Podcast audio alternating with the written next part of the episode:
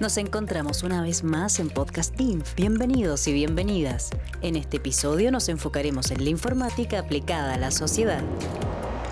El doctor Mauricio Marín Cayuán llegó al Departamento de Ingeniería Informática el año 2008. Actualmente ejerce como director de City Apps y nos va a presentar el área de Ingeniería Informática aplicada a sociedad. El área de informática aplicada a la sociedad se preocupa de crear tecnologías de la información para innovación social. Una línea de trabajo es la creación de plataformas informáticas para la gestión del riesgo de desastres socioeconómicos. En este caso, los desafíos de investigación y desarrollo tienen relación con la adecuada interpretación de las señales provenientes desde la participación ciudadana en los procesos de respuesta y recuperación de eventos catastróficos. Se desarrollan arquitecturas de software robustas y algoritmos diseñados para lograr eficiencia y escalabilidad, de manera de evitar que los usuarios experimenten tiempos de respuestas deficientes debido a saturación y fallas de servicio. Esto durante emergencias activadas por desastres de gran alcance territorial. Todos estos conceptos han sido aplicados en proyectos de investigación y desarrollo dirigidos a distintas comunidades de nuestro país. Uno de los proyectos del área es la creación de un sistema de gestión del riesgo para la región de los lagos, diseñado para apoyar la coordinación de las entidades del Estado responsables de la reducción de los efectos socioeconómicos de las floraciones algales nocivas conducentes a marea roja. También en la región metropolitana, un sistema similar ha sido creado para las comunas ubicadas a lo largo del contrafuerte cordillerano, en la falla geológica de San Ramón, diseñado para obtener estados de situación frente a emergencias provenientes de aluviones, remoción en masa y otras producto de las cercanía con la cordillera. Otro caso de aplicación tiene relación con el Observatorio de Volcanes del Cernagiumín. Las comunidades rurales conocen el entorno donde viven y saben detectar cambios en la naturaleza. Entonces, mediante aplicaciones de software, hacemos posible que esta información sea utilizada como alerta temprana de erupción volcánica. Por otra parte, se han creado aplicaciones de software para la selección masiva y gestión de voluntarios espontáneos, las cuales son personas que por decisión propia se presentan a las áreas afectadas a brindar ayuda. La inteligencia detrás de la aplicación hace que la tarea de formar equipos para las distintas misiones de voluntariado puedan ser realizadas de manera más eficiente y eficaz, atendiendo a los perfiles de personalidad y competencias requeridas para realizar las misiones. Como respuesta al desastre socioeconómico provocado por la pandemia del COVID-19, se han construido y desplegado en distintos territorios aplicaciones de software diseñadas para ferias libres, microemprendimientos y bolsas de empleo vecinales. El énfasis principal en este tipo de investigación está puesto en el desarrollo de motores de búsqueda y recomendación de contenido que permitan sustentar mercados digitales públicos y gratuitos, con la capacidad de ofrecer igualdad de oportunidades a decenas de miles de pequeños comerciantes. También se han desarrollado bancos de tiempo con discriminación positiva a cargo de asambleas de barrios de manera de generar servicios desde la comunidad hacia grupos más vulnerables socialmente. El doctor Diego Caro Alarcón, quien llegó recientemente a nuestro departamento, nos cuenta sobre sus proyectos de investigación. Que es sobre eh, transporte de la ciudad, pero como con una mirada desde la ciencia de datos, ¿ya?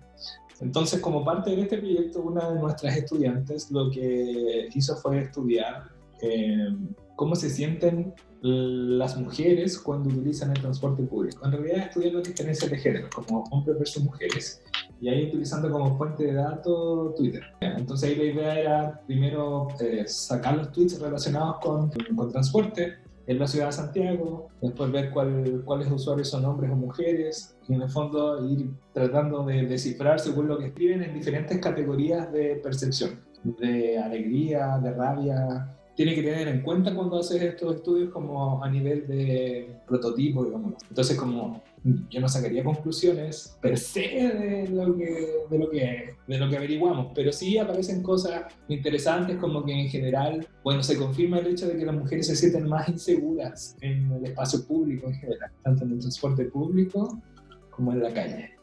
Como que eso aparece súper marcado cuando uno lo compara versus los, los hombres. Eh, en general recuerdo que los hombres usan más groserías que las mujeres, o sea, lo que no significa que las mujeres no estén enojadas, pero hay algo ahí, hay que hacerle doble clic. Ya.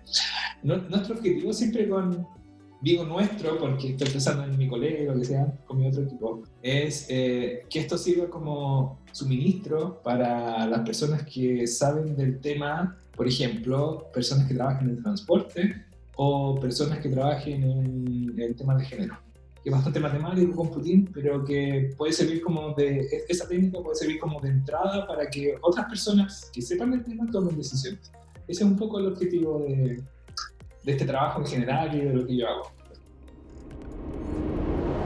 Nuestra profesora, doctora Carolina Bonasich Castro, quien es directora actualmente en City Apps, nos cuenta sobre el impacto del área de ingeniería informática aplicada a sociedad. Dentro de las aplicaciones o de las innovaciones que estamos haciendo eh, tiene que ver, por ejemplo, con los adultos mayores. Cómo tú generas herramientas, construyes eh, sistemas para ayudar a esta comunidad que muchas veces se deja de lado porque se cree de que no tienen la capacidad para poder interactuar con un sistema o con una plataforma de software. Sin embargo, en la práctica uno se da cuenta que eso es completamente distinto. Y específicamente nosotros hemos estado trabajando con una aplicación que denominamos Viajero Mayor Conectado a través de Cernatur, donde lo que nosotros hacemos es a través de un sistema muy simple ir registrando la experiencia del viaje de un viajero que va teniendo en distintas zonas del país. Y a través de este sistema, de esta aplicación, nosotros estamos ayudando a Cernatur, que trabaja con adultos mayores y con un grupo de adultos mayores que son vulnerables, a generar una nueva experiencia dentro de su viaje de vacaciones.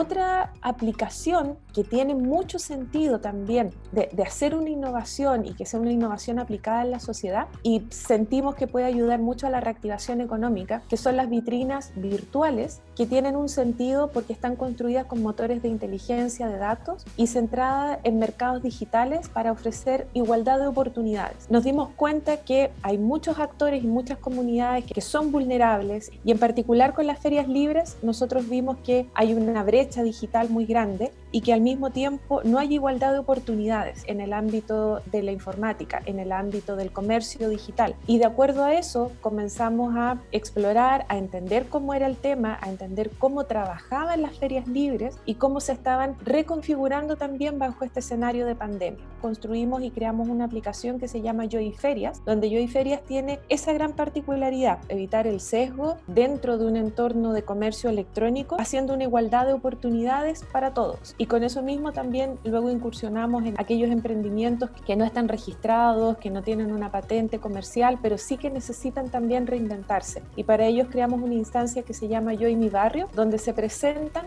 todos estos emprendimientos dependiendo de los colectivos, de las municipalidades, donde no se pierde la, la identidad. Siempre eso es relevante, mostrarse a la comunidad de buena manera y extender su negocio, no solo en el barrio, no solo donde se encuentran, sino que cómo se pueden extender a distintas comunas. Para nosotros ha sido súper importante este trabajo. Hemos crecido mucho y hemos hecho la transferencia efectiva a las comunidades, cosa que no habíamos podido hacer en mucho tiempo. El éxito que hemos tenido en estas comunidades se debe a eso, a que escuchamos cuál es el problema y vamos juntos construyendo una solución. Así terminamos este capítulo del podcast DINF. En cada episodio sabremos de un área en específico y detallaremos las investigaciones que se desarrollan al interior del Departamento de Ingeniería Informática de la Universidad de Santiago de Chile. Gracias por acompañarnos y hasta la próxima.